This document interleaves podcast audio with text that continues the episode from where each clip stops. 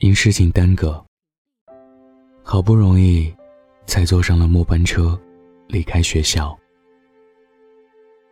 天地黑沉沉的，似被蒙上了黑布，不见得一丝星辰。但坐在末班车上的我，却无比有安全感。尽管不时有疾风咆哮而过，在车上，赶忙给父亲打了个电话，告诉他我要赶夜路回家了，却意外得到了父亲的训斥，训斥我赶夜路有多么危险。我没有反驳，只是深深回应：“是是是。”以后不敢了，就挂了电话。虽然被父亲这么一说，但内心还是保持着一开始的愉悦和安全感，想着转个三四趟车就能到家，一切都变得值得等待，就连肚子也乖乖的，不乱叫，不觉得饥饿了。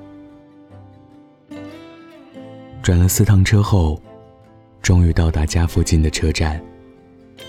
走过大路，从小巷穿过去，就看到了二楼的客厅和三楼卧室的灯还亮着。大门是半掩着的，轻轻推进去，走进一个小门，就到了一楼的厨房。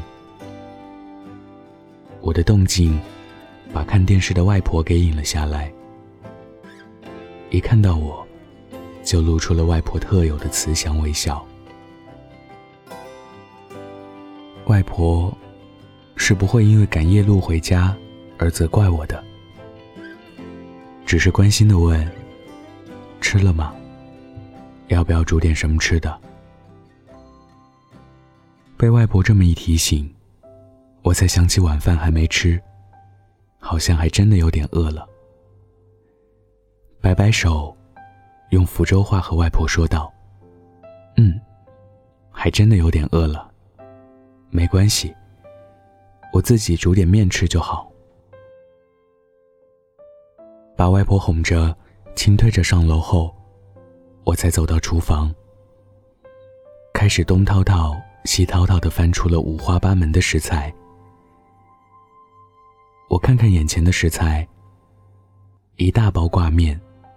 剩下的一点肉丝，根部还带着土的春菜，一包草菜，几根翠绿的青葱，还有一碗肉汤。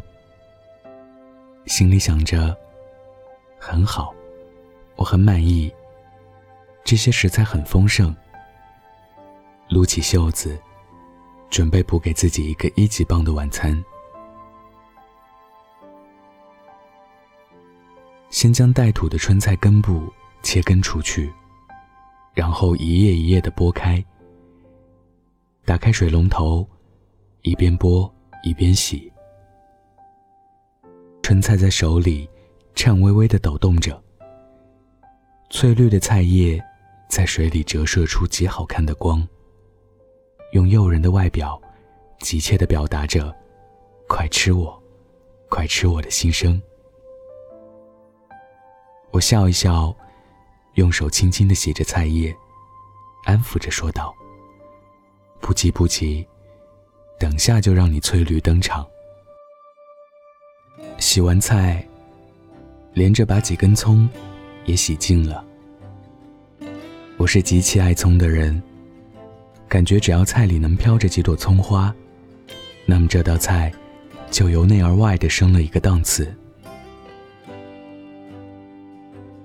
将辅料都准备妥当，打开电磁炉，舀上一小勺凉油。等到锅里的油有些焦躁的响起了嘶嘶声，便将粉嘟嘟的肉丝倒入锅中。一下子，锅里就呲啦呲啦的响了起来，油烟也从锅里冒了上来。这一刻。是享受的，因为无论是从声音还是外观，你都能感受到一场大戏即将拉开帷幕的感觉。但不能只顾着享受，还需要快速的用筷子拨动着锅里的肉丝，看着它们由红色慢慢变成了白色。抓住刚好的那一刹那，将肉汤倒入锅中。热油与冷汤的相遇，奏出了不一样的音调。滋啦一声，拖长了尾音。盖上锅盖，趁水煮开的间隙，用微信发了个信息给父亲：“我已经到家了，现在在楼下煮面吃。”盯着屏幕，迟迟没有回复的消息，耳边却传来了汤煮开的咕噜声。我放下手机，打开了锅盖。一下子，白烟滚滚，从锅里翻腾着，打闹着涌了出来。汤的香味也扑面而来。将面条放入热汤之中，一点点的沸腾，一波波的推动。面条开始变得柔软，不再抗拒，懒懒的躺在了白汤的怀抱里。惬意而舒心。盖上锅盖，拿来一个大碗，刀起刀落，从葱白到尾部，一点一点的切着葱花，放入碗内。剪开炒菜的包装，倒了三分之一在碗里。锅沿有了更浓的白烟冒出。打开锅盖。手撕了春菜扔了进去，再加了点调味料，就起锅了。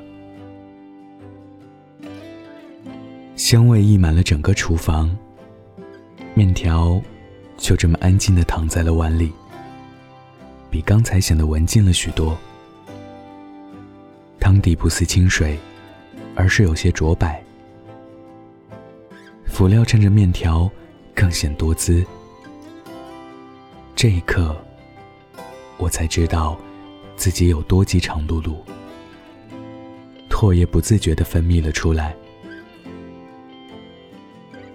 扑面的香味化作了我鼻尖的汗珠和齿香。不一会儿，就连汤底也喝得干干净净了。满意的摸摸肚子，一种满足和幸福感。使我不禁愉悦起来，偷懒的把碗放在洗碗池里泡着，便匆匆的上了楼，熟练的打开了父母卧室，依旧是半掩着的门，他们还开着灯，没有睡呢。食物究竟还能带给我们多少的神奇和幸福呢？我不知道，但是有一点是坚信不疑的：食物带给我们的温暖，往往超乎了我们的想象。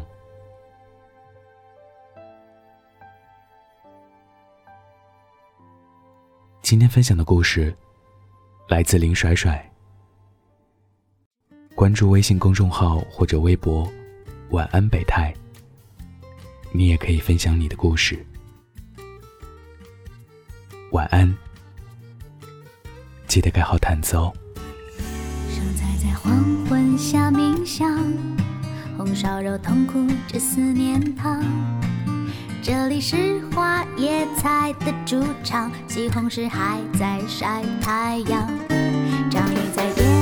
下身上，鸡尾虾固执的爱着海洋。谁手牵手成了麻辣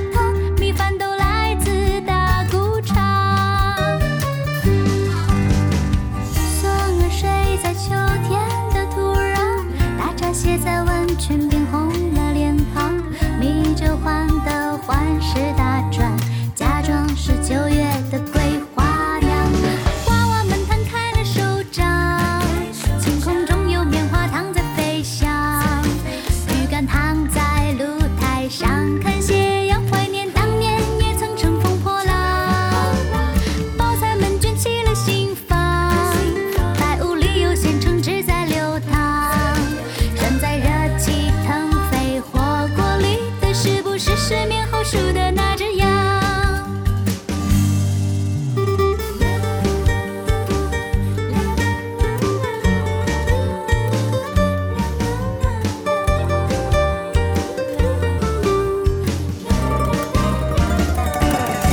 辣椒在烈日下逞强，茄子减肥了还那么胖，丝瓜坐在秋千上来回晃，油条还。